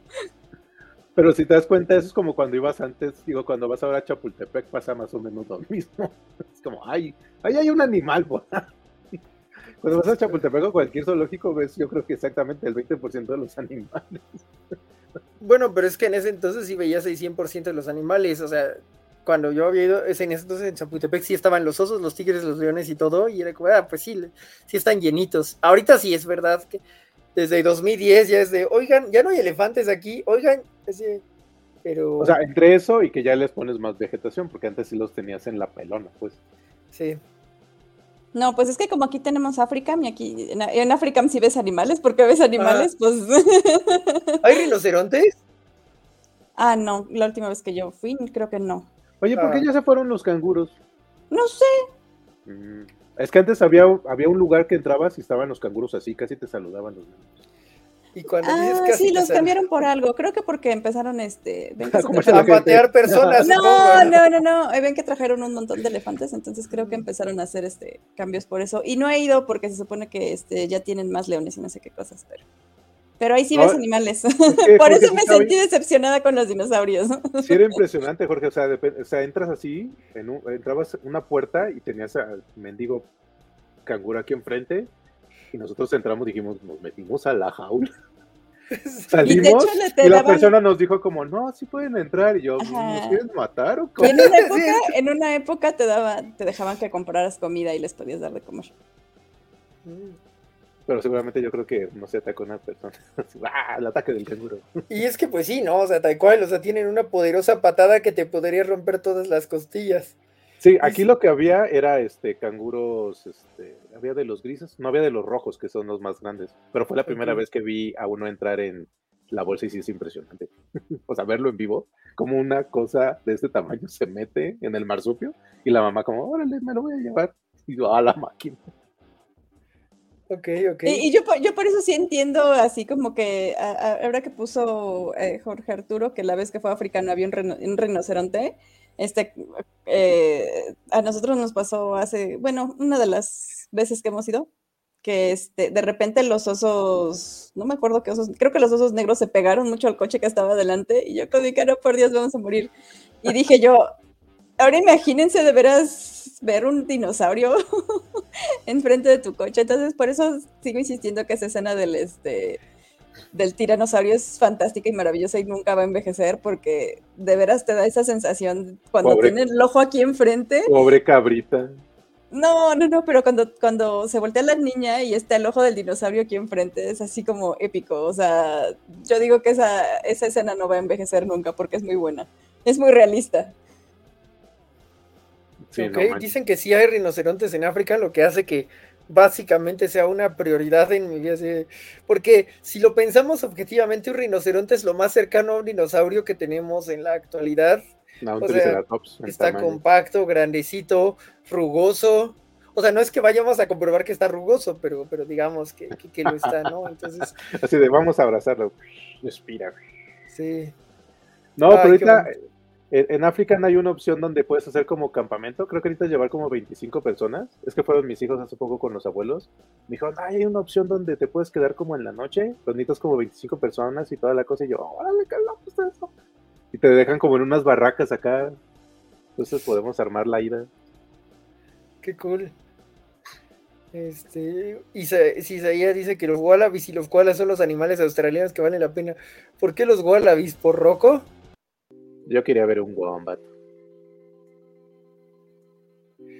Este. Mr. Max dice que zoológico en Canadá le pareció muy decepcionante y le dio mucha flojera. Oh, vaya, no lo hubiera imaginado. Oscar decía antes que en la tercera película no le gustó que sacrifiquen varias personas por un niño, pero pues lo que pasa es que esas personas se dejaron contratar, creyeron que lo iban a hacer bien, pero no tenían un plan. Si hubieran tenido un plan, no se hubieran sacrificado ellos. Esto, ah, pero que los AIS son gigantes, lo cual sí no podemos tener aquí porque la hice ah, con esta ola de calor ya se nos habría este, muerto. Así es. Y no lo culpo, no lo culpo. Este, y Alejandro García, una vez de esos toros africanos que venía hacia nosotros en África, mi esposa quería que le acelerara, pero pues ¿a dónde corres? Espero que un león haya llegado a matarlo y te haya salvado. Así, así lo Oigan, pero ahora que, hablaste del clima, me quedé pensando, o sea, ya, ya cuando uno crece y se pone a pensar, nunca resolvieron por qué. O sea, se supone que la atmósfera en la época de los dinosaurios era como completamente diferente a la de acá. Entonces, ¿cómo es que esos pulmoncitos de dinosaurio podían vivir en la atmósfera actual? Entonces, ya sé que estoy sobrepensando, pero de repente me quedé pensando, o sea, porque eh, estaban mutados con ranas. Y ah, con ranas, claro. porque sí, efectivamente, sus pulmoncitos de dinosaurio pues no podrían haber este vivido actualmente. Bueno, sí, pero no de los grandes, sobre todo, ¿no? O sea, a lo mejor habrían encontrado un modo de oxigenar cuerpos, pero jamás algo tan masivo como un Brachiosaurus. Este, y Alejandro García ya se está llevando con Félix, aparentemente. Este. Llevaron al arcade. Uy, aquí los osos vienen a comer carne asada en Monterrey. Qué, qué, afortunados ustedes de que vayan los osos. Yo no me pondría a pelear con un oso igual que Mr. Max. No hay manera de, de ganar en una pelea, ¿no? Este... No, si no pueden ver oso cocaína, mano. No, no es cierto. No, está el documental este del que quería mucho los osos y se lo comieron y sí, no. Y que, ajá, y que está grabado y que además se llevó a su novia, sí, está muy manchado. no, quieren a la naturaleza, pero ya luego no nos quiere tanto. y les tocó, ya sea en su momento, después jugaron los juegos de Nintendo, de Super Nintendo, de Jurassic, que vas con tu pistola quemando compis, así, tienes una de rayos y nada, quemando compis ahí, evaporizándolo. Yo creo que era un juego muy ambicioso en el gameplay, pero nada ambicioso en todo lo demás. Bueno, no, eh, o sea, no tiene historia, tienes que juntar 18 huevos, pero no te dicen que tienes que juntar 18 huevos, es como vas por ahí y dale. Este, y, luego cuando entras en las instalaciones se vuelve de primera persona, lo cual era muy Doom en aquel entonces. Eh, sí, Isaías justo está diciendo, el SNES era super cool por la parte del FPS, como en Doom pero estaba muy cañón, o sea, porque como que te aventabas tus balitas y, no tenías tantas municiones como para acabar con todos los velociraptores y, y si no sabías el orden de entrar para resolver los puzzles, pues cómo lo hacías. Así que sí, sí le dediqué una buena cantidad de tiempo, pero no, nunca pude hacer mucho, este, salvo ser arrollado por un triceratops o ser devorado por un T-Rex. Eso era lo mejor, porque aparte se, en ese Sofi, ibas caminando y de repente empezaba a sonar el piso así, paz, paz, paz. Salía el tiranosaurio, te comía y tu sombrero quedaba flotando así. Y en el caso del Triceratops, tal cual, era una parte donde se, o sea, eran laberintos en forma de, tenías pues, pasto para evitar que te pudieses como mover, y entonces iba en una parte y salía el Triceratops desde arriba y nada más, tas, tas, tas, tas, y había exactamente un espacio donde te podías mover para quitarte, porque no te alcanzaba para correr, o sea, tu personaje nada más y obviamente lo apachurraban también. Y lo que sí estaba padre cuando cambiabas a lo de 3D es que cuando matabas, si no los explotabas, si nada más les disparabas, los cuerpos iban quedando y entonces era más fácil como saber por dónde habías pasado, porque si no, eh, entrabas a los cuartos y gritaba alguien y tú, maldita, sea, ¿dónde hay el maldito animal? Y tenías cuartos oscuros que necesitabas pila para ir por los lentes de visión nocturna. Entonces, este, yo sí le tengo un especial cariño a los dos juegos. Pero sí lograste, o sea, tú sí lograste avanzar. Yo, yo la verdad es que era como, ya no sé qué voy a hacer. En era muy bonito pasear por el parque, pero. E, e, en, pandemia aproveché para este, jugar una, un emulador y dije, ay, sí, sí. Mm. Y ya, ya tenía más, ya sabía un poco más que ir haciendo. Digo, de todas maneras me perdí en el orden, pero sí estaba bien padre para estar este, jugando. A mí no me tocó jugar ninguno, pero digo yo, ¿hay a poco sí tenían corazón para dispararle a los pobres dinosaurios? Yo no tendría corazón para dispararle a los dinosaurios. Pues eran velociraptores, o sea, no le disparabas a los bonitos de tercera Pero, pero igual, yo no tendría que, yo, yo me dejaría comer totalmente. Es que los velociraptores se te sal... no, pero es que te saltaban así, o sea, la animación como estaba hecho estaba, tú venías aquí caminando por el bosque, y de repente salía así, o sea, no te daban tiempo de, ay, hoy está bien padre los compis a lo mejor sí era una ganda es echárselos con, porque empezabas con una pistola como de electricidad y nada más hacían así, pero los Raptors sí se, sal, tiraban a matar, o sea, no, se trigueaban rapidísimo, no, no te daban tiempo de, de huir, te iban a perseguir los mendigos perros, o sea, sí eran unos gandallos. Ah, en, el de Sega, en, el de, Sega Genesis sí eran todavía más agresivos. Pero en el de Sega ahí tenía, había una opción donde tú podías ser el Velociraptor y te pones a echar a la gente así, tú tenías que escaparte. Tomaban pues cosas de los cómics que sacaron después, porque hubo una serie de cómics que salieron que era como, todavía no existía el mundo perdido, entonces había gente que se quería llevar a los raptores. Eran unos cómics de Tops, eran series de cuatro, este, de cuatro números y fueron como expandiendo esa parte de, la historia. Y, y estaban padres, la verdad. Pudieron haberlos adaptado realmente. Habría funcionado, ¿no? Y creo que a lo mejor este te gustaría más. Cuando salió El Mundo Perdido, el juego se trataba de que eras, eras siempre un dinosaurio. Entonces empezabas haciendo plataforma con un compi. Luego eras un velociraptor y ibas subiendo hasta ser un T-Rex. Y ya, y ya era como de camina. Nada más que la plataforma de compi estaba bien compleja, como los juegos de, de esa era de Play 1 solían solían ser. Sí, y luego creo que hubo un juego, ah, pues de estos que hay en, de estos juegos que hay luego en, este, en los cines, también había uno de Jurassic Park, que era para jugar dos. Ese también estaba padre.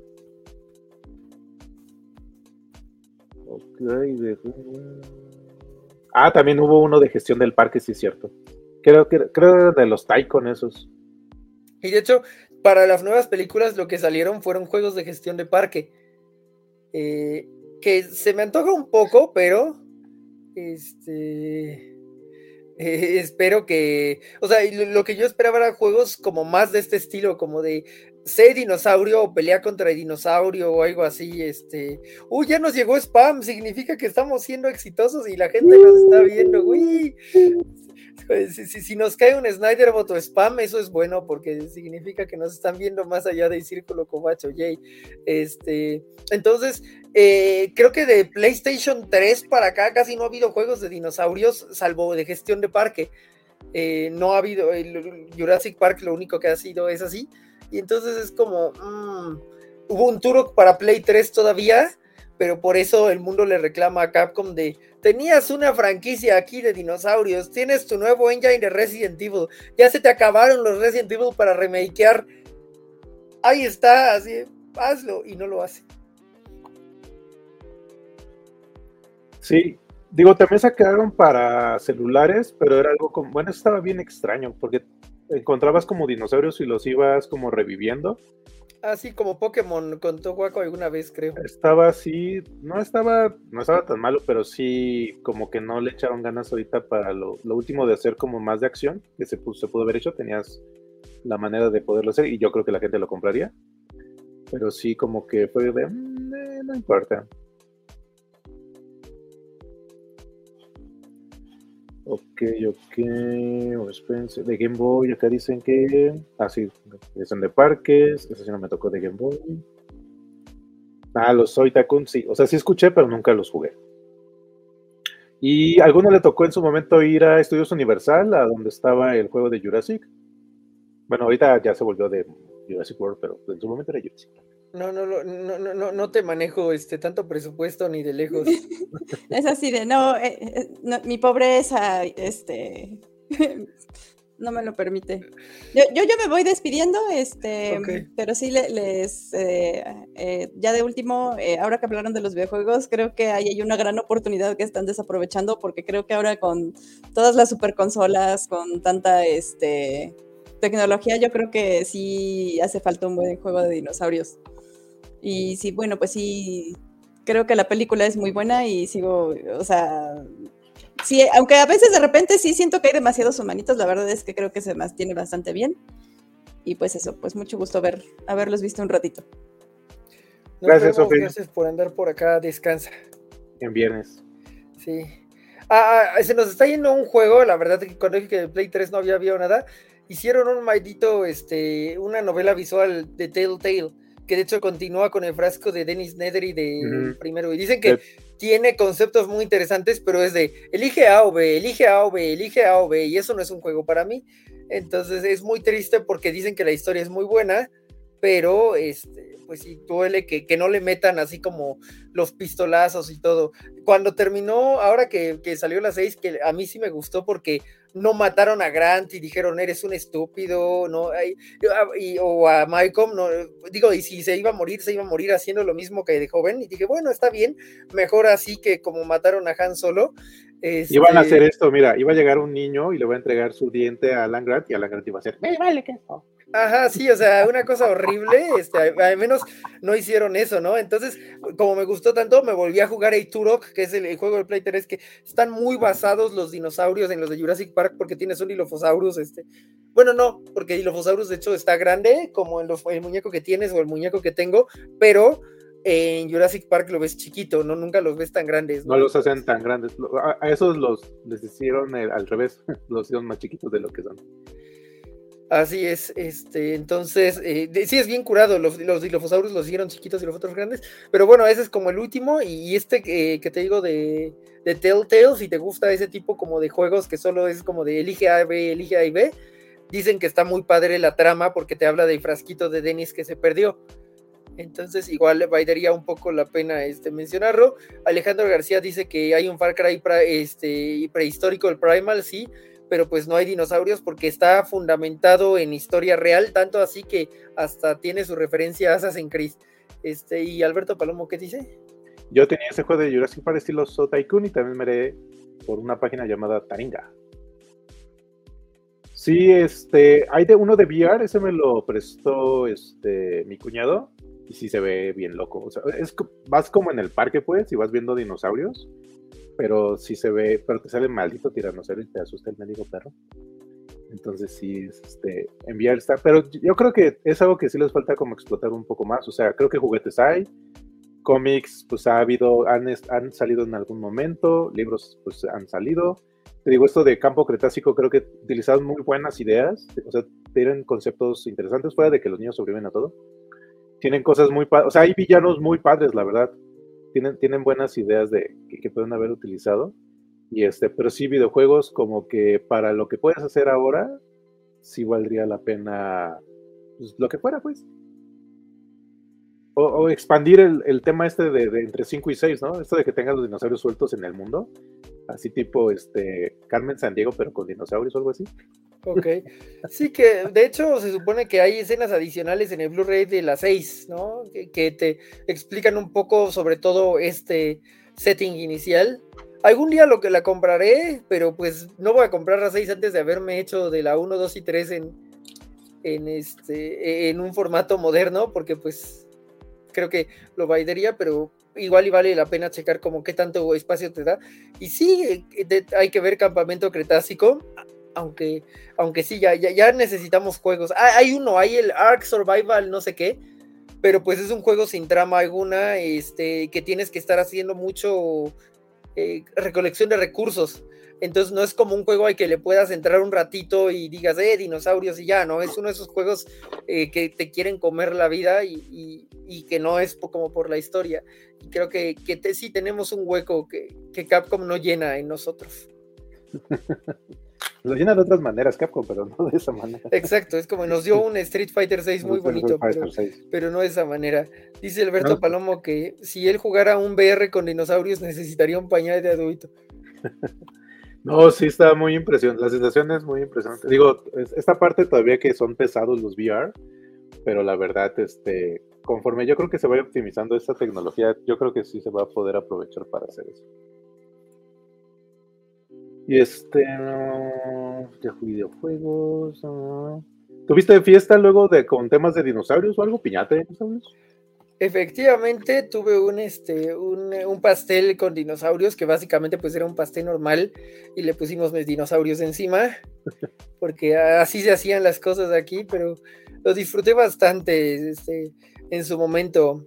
Eh, te digo, pues es que toda mi infancia sí fue sobre dinosaurios, no, no fue sobre superhéroes, o sea, eso fue mi adolescencia, mi infancia fue sobre dinosaurios, entonces era como, este, eh, cuando fui al Museo de Historia y Ciencia Natural fue como, no quiero volver a salir de aquí nunca, no me, no me saquen porque en ese entonces nada más tenían un, eh, una réplica de cast del Diplodocus Carnegie y era como de, ah, es, es, es, un fósil, es lo más cercano a un fósil que este que tienes que en realidad no es tan diferente de lo que hay, por ejemplo, en otros museos, porque pues no tienes el fósil expuesto, tienes un cast del fósil expuesto, entonces, mm, pues en ese aspecto estaba como muy bien. Y aunque el museo era muy oscuro, pues yo lo amaba, lo remodelaron en algún punto y ahora tienen también un Quetzalcoatlus en esa misma este, sala. Y pues sí te da, te da una lección de humildad, pero también se ve muy bonito el, el el, museo quedó muy bien. Todavía están, ahorita que fue lo de Animalia, que fue este evento de, creo que fue en abril. Está, le faltan dos esferas más que están optimizando, pero digo, se agradece que sea mucho más, este, pues sí, que le metan dinero pues al museo. Al que no he podido ir, quiero ir es el de los dinosaurios, el que está al norte del país. Sí, eh, de, de Saitillo, el, el Museo de Desierto me salen sus TikToks y yo digo, yo quiero ir, pero, pero luego pasó lo de estos días y dije, ay, Dios mío, Saitillo está a 50 grados, no. Así vas a quedar como dinosaurio. pero en invierno debe de ser un gran sitio turístico. Sí, yo tuve la oportunidad hace muchos años de ir al de Nueva York, que tiene igual el, el tiranosaurio este que ves en la noche en el museo y todo eso y sí se ven, o sea, cuando los ves así, sí dices, no, estos que están padrísimos. bien, bien, bien padres. Ya lo imagino, pero sí, o sea, es bastante bonito que en el norte del país sí hay este un museo en forma, porque justo el norte del país, Coahuila y Chihuahua, tienen una zona paleontológica importante. Entonces, pues ahí para, para nuestros cobachos que son del norte, que hay bastantes, pues deberían de aprovechar esa, esa oportunidad y visitar el Museo de Desierto. Antes de pandemia hubo uno que estuvo, de estos de animatronics, que estuvo en el museo donde era, el, ah, era una exhibición donde estaba el parque que era la refinería 18 de marzo. ah, el bicentenario. ¿no? Hicieron una exposición de animatronics y también estaban bastante bien. Y tenían ahí, ah, había una réplica también de un dinosaurio pero lo que estaba padre tener estos dinosaurios que luego te puedes trepar y que se mueven. También padre también. Ah, pues ahora ya eh, justo el dino ganado está en todas las plazas grandes de, la Ciudad de México, ¿no? Bueno, no, no en todas las grandes, pero sí hay en Oasis, en Oceanía. Sé que ya los he visto en otro lado, este, en universidad no creo, no, este. No, en universidad, ni en universidad ni en patio ahí. Ok, sí, pero es que, falta espacio. Pero sí, en Oasis, en Oceanía. Ah, ¿En dónde ya vi? Pues están cariñositos, esos ya vi el precio y dije, ah, la máquina, y me lo puedo llevar, y nada más lo veo. En 100 pesos, pero la verdad es que no están más bonitos que que montaba Mr. Max cuando era pequeño, porque ese Triceratops era la cosa más, ese Triceratops cría es la cosa más hermosa este del mundo. Y dice Mr. Max que porque en el centro del país no tenemos dinosaurios, pero sí mamuts. Pero tampoco he ido al aeropuerto nuevo a ver mamuts, aunque este es un dato que no sé qué tanto se sabe, pero hay una estación del metro que pues tiene su loguito del mamut por eso, y sí tiene una réplica del mamut en la parte de abajo en los torniquetes. Entonces sí pueden ver un mamut en el metro. No, pues ya ves que en algunas, hay algunos que son, como está cortado el, los pisos, en algunos hay fósiles de repente ahí. Entonces se ha puesto a decir de, ah, mira, ¿sabes que en tal lado hay un fósil así? Y de la música de Jurassic Park, ¿eres fan de John Williams? Sí, no. Uno no puede no ser fan de John Williams, o sea, bueno, no sé, o sea, sí. A, lo mejor, a lo mejor de su trabajo en las secuelas de Star Wars, pues no eres fan, pero, pero él eleva las precuelas de, pues de este espectáculo de pantalla verde a que de pronto son verdaderamente emotivas y son emotivas porque John Williams está metiendo la mejor música que tiene todo Star Wars, ¿no? Este, ahí tienes a Cross the Stars eh, o cosas así. Y con Jurassic Park, claro que el tema es muy icónico, pero también, por ejemplo, está este, de, este asunto como más de suspenso que, suena cuando, pues ya, como cuando están oyendo, y, es muy padre. O, que es cuando van llegando. El que es más igual que es el de tu, tu, tu, que lo mete cuando y, mete creo que es, no me acuerdo si es corneto, saxofón, que hace como una disonancia muy a la, muy a la Hans Zimmer, de hagamos que suene algo así, o a la James Horner, así de, para que suene que va a pasar algo. Pero sí, Yo, yo amo esa, esa, esa composición. Sí, hay, un momento que suena un poquito parecido a Battle for Endor 2, pero está en Jurassic Park, como que cuando están llegando a las instalaciones. Y, me gusta mucho ese, ese sonido tal cual. No sé cómo, este, cómo se llama, pero, pero es eso. Tiene como mucho de dónde beber, eh, aunque tampoco es tan versátil como, insisto, los soundtracks de, las primeras seis de Star Wars, ¿no? Que literal te van por todos los lados. Aquí tienes como estos temas medio em, tensos, tienes el tema leitmotiv y, y los vas modificando desde ahí un poco. Eh, creo que hay un par de piezas en The Lost World que a lo mejor valen la pena dentro de la atención. Eh, y no, no sé si en Jurassic Park 3 te, podría encontrar algo que, me suene. Tal vez la, justo este, este tipo como de cuerdas en la jaula de los de, los teranodones, ¿no? Y de Michael Giacchino, ¿se te hizo una, un buen pasaje para la música? Pues no, o sea, creo que es muy bueno, pero eh, no alcanzo a identificar algo. Eh, a lo mejor es la edad, o sea, yo, yo sí creo que puede ser mi edad, porque de pronto me dicen, MCU, ¿qué tienes? Pues el tema de Avengers, pero para mí no era este, eh, significativo hasta el tráiler de Endgame, creo, ¿no? que con Infinity War como que lo pudieron retomar. Pero fuera de eso, me preguntas qué hay ahí, te digo, nada. el Batman de, de Battinson, con todo y que es muy odiado en la covacha, creo que logró tener un tema que si dices, ah, ok, me, llama, pero fuera de eso, todas las películas eh, modernas, bueno, Rogue One y eh, Solo, eh, lo que hicieron con el tema de business, me encanta, pero todo lo demás es como, no, no, te, no te sé identificar temas así, de, ni de las tres Jurassic Park nuevas, ni de las secuelas de Star Wars nuevas, que según hay, hay música ahí, es como, pues yo nada más escuché puro retreat, ¿no? ¿Cómo te este atreves a decir eso? Eh, ah, en, digo, de, Marvel, eh, pues no, eh, lo que yo suelo decir, y, tal vez sea algo padre para, para presentar al auditorio, y, la pregunta a ti es, según yo, es tan poco notable la música de Spider-Man, por ejemplo, incluso en No Way Home, que sabemos que amo, que la música que más se adhiere a ese concepto de los tres de Spider-Man es una que no está en la película, es este lo que le pusieron en TikTok de She shot me, she shot me, oh, oh, she shot me, o sea, eh, como que la gente identifica esa canción con el momento de los tres Spidey, pero no la canción que estaba ahí para los tres Spidey. Ah, porque como que no, no, no se fortalecieron ni de tema de Andrew, que medio reconozco, ni de, de Toby, que es súper reconocible, y, con Holland no había nada, tristemente, a pesar de que con, con Holland es el del... No, sí existe el de Holland. sí, sí existen. Que, sí, bueno, lo que pasa es que yo sí, sí los desconozco un poquito más.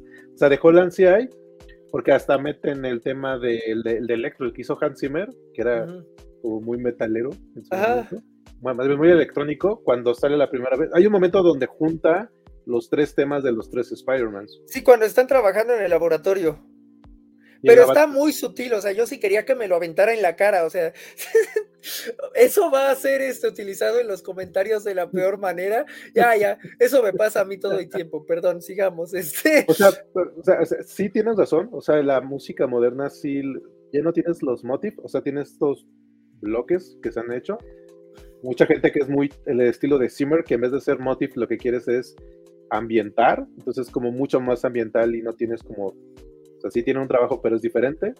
Y en esa escuela de Hans Zimmer tienes muchos de los compositores que ahorita están trabajando en televisión y en, cine, y, y, compositores clásicos ya casi no estás teniendo tal cual. Son muy pocos, pero sí que en el caso del MCU sí le ha pasado. O sea, por ejemplo, el tema de Guardianes, me gustó que sí lo recuperaran en la 3. Cuando Rocket Raccoon este, dispara y metes el tema de Guardianes y dije, ah, no manches, ahorita en Transformers 3, en Transformers, el de las bestias, meten el primer ah, tema. Ah, claro, claro, sí, sí, totalmente. Lo meten en un momento que dije, este es el momento exacto en que... Para meterlo, sí, que, eso fue lo que me llamó la atención, ¿no? Transformers podrían considerarse películas muy mediocres. No sé, o sea, han tenido muy bajas. Yo, yo les puedo defender tres a lo mucho, ¿no? pero tienen un tema que cuando te lo ponen dices, ah, ese de Transformers.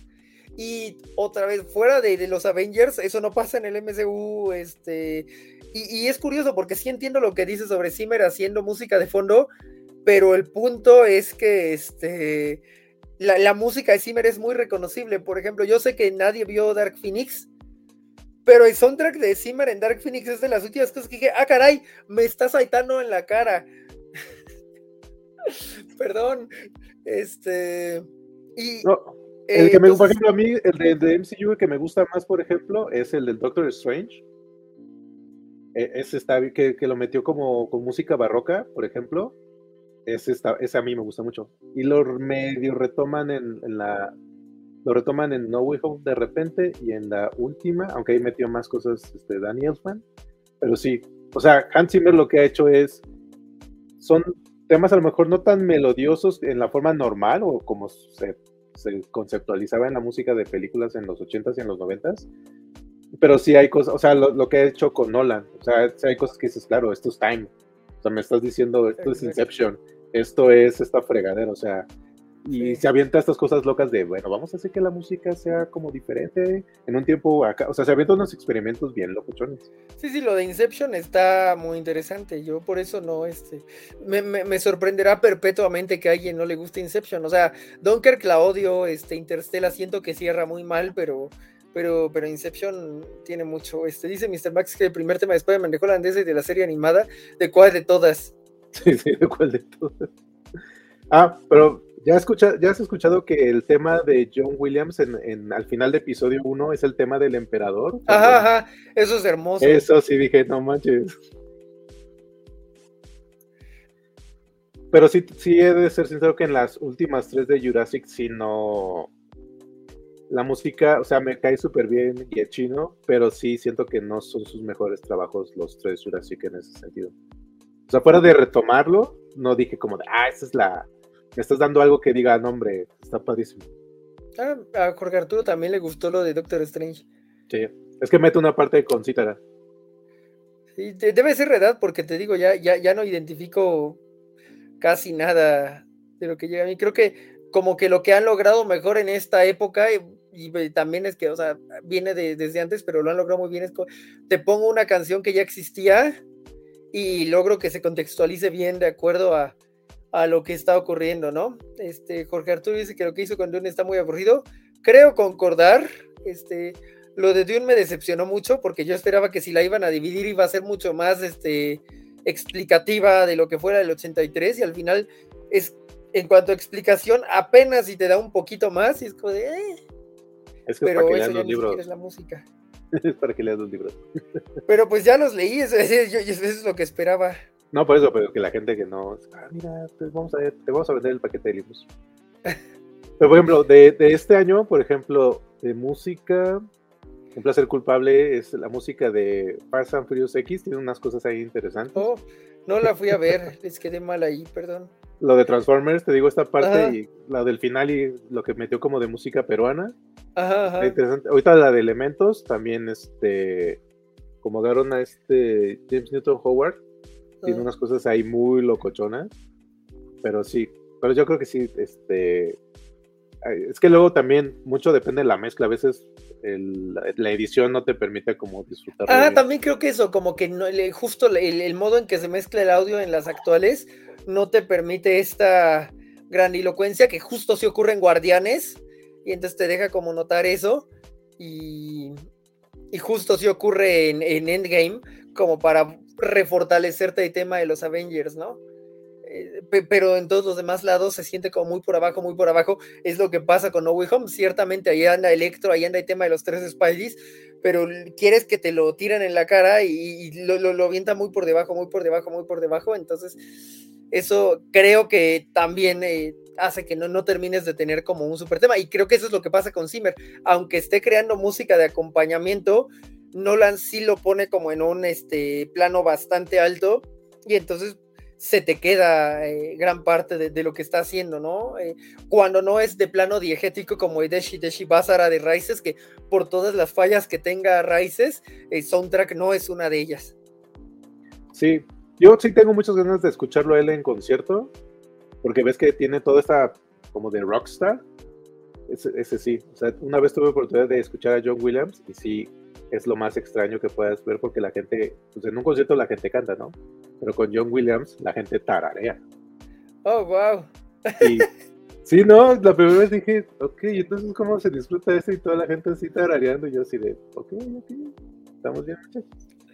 Digo, sí me visualizo en, algunos momentos, pero, pero sí supongo que valdría la pena, este, pues sí, escucharlos en vivo y, también que venga una nueva... Eh, escuela como de, directores que permita que fluyan otra vez más, incluso esta, esta nueva escuela de compositores, porque creo que eso es como lo que, lo que ha faltado bastante eh, desde Disney sobre todo, porque pues ya viste, Transformers lo aplica, en Jurassic Park pues lo que pasa es que no, no, no compusieron nada nuevo, como que te llamara poderosamente la atención, pero pues por o sea, no existe un motif para Owen, un motif para Blue, algo que dijeras, ah, este Exacto, es el tema de Blue y no te lo hacen funcionar, pero, pero todas las otras franquicias, bueno, muchas de las otras franquicias, sea Pacific Rim o cosas así, pues te está funcionando. Entonces, quiero creer que, podría este, venir un futuro para cuando salga Jurassic Park 7, inevitablemente, ojalá ya, ya, ya, se les haya ocurrido un modo de, trabajar con, eh, con esto, ¿no?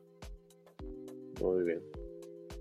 Bueno, pues si quieres vamos cerrando. Sí, sí, ya eh, hablamos un poco de, todos los ligados. Creo que valdría la pena, solo como comentario final, decir que, o sea, sí construyó mucho del reinado del blockbuster junto con la de Batman del 89, ¿no? O sea, el modo en que percibimos de todas estas cosas de, ay, ya, pinche MCU, nos está aventando cuatro por año y así, pues empezó en esos años a finales de los 80 y a principios de los 90, porque si bien Star Wars hizo lo que, lo que se tenía que hacer, pues eh, este tránsito a lo más cercano, a lo, a lo más masivo, pues sí lo favorecieron bastante, tanto de Batman del 89 como, como esta Jurassic Park, y por eso es un evento importante que no debemos olvidar.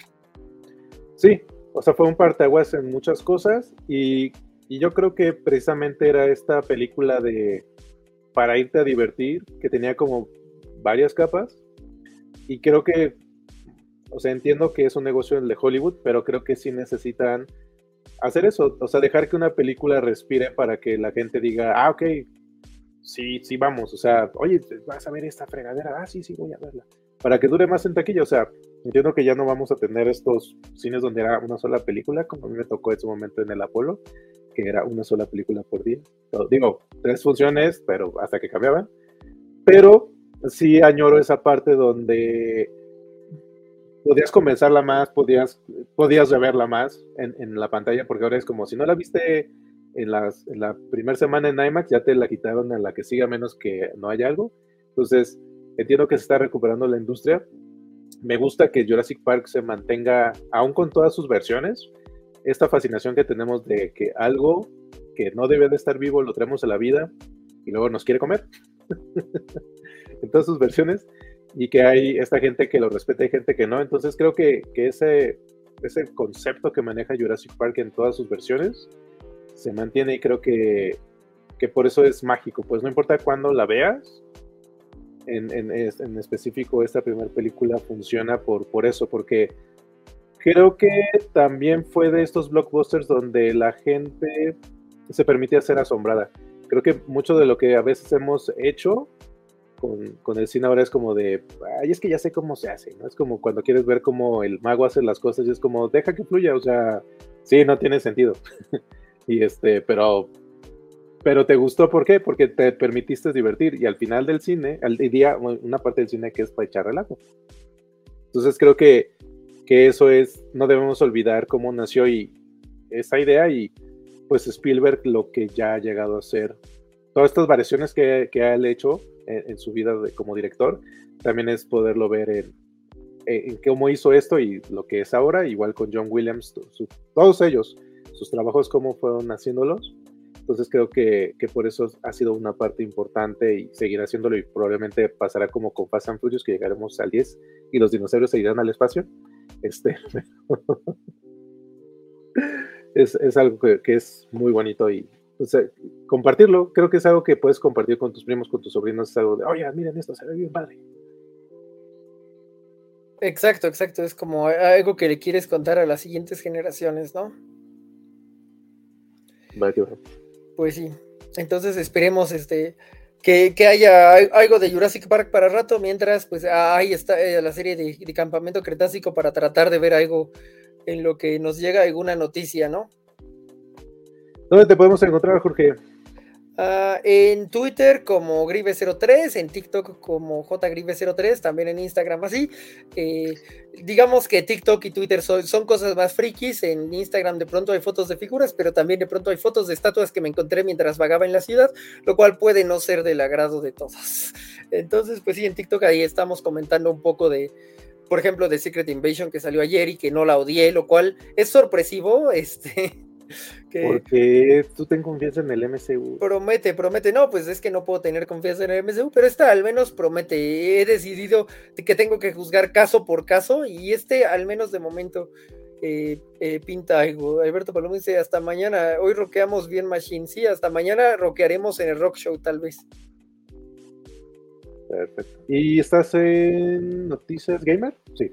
Ah, sí, efectivamente, el lunes hay este programa que es quincenal entonces el lunes estaremos viéndonos para hablar de lo que nos dejó este Nintendo, sin duda. Mario Wonder, Mario Wonder, pues. Sí, eso, estuvo este, interesante y además nos trajo de vuelta a Melvin. ¿eh? Es casi como así, lo trajiste de vuelta, gracias. Este. Gracias, gracias Nintendo. Sí. Ah, en mi caso a mí me pueden encontrar en Twitter como Doctor Doom 2099 y en Spotify tengo un programa con mis chamacos que se llama Planeta Virac donde lo que hacemos es analizamos programas para, obviamente enfocado en público infantil o para ver cosas en familia. Entonces, este, estamos ya trabajando en la recomendación que les voy a hacer, que es la de Elementos. No es Romeo y Julieta, no es quien viene a cenar, es una película que tiene creo que varias capas y se agradece el crecimiento del director, porque este es el director que hizo a Good Dinosaur, hablando de dinosaurios. Entonces, aquí no hace cosas tan locochonas, pero a nivel técnico sí tiene unas cosas preciosas en la historia. Entonces, denle una oportunidad, la música está padrísima, la película se, se va muy rápido, es una hora 30, una hora 40. Antes hay el corto este de este del señor de Op que qué pasaría si lo invitan a pasear, ya este, siendo viudo. Entonces, está rápida esa, no, no, me fascinó tanto, pero la de elementos sí está muy buena. Y a mí me ve, pueden encontrar acá este, en la Kobayashi Maru, que ya regresó este, más cosas de Star Trek este, entonces, para que lo estén checando en Paramount, aquí nosotros vamos a estar publicando cosas para cuando nos toque el programa, de la revisión que vamos a hacer de los tres capítulos. Y este, pues eso es todo por mí. Un placer tenerte, Jorge. Qué bueno que aceptaste la invitación. Una, eh, agradecemos también a la covacha de que nos haya dado este espacio los viernes para estar hablando de esta fabulosa película. Y nos estamos viendo.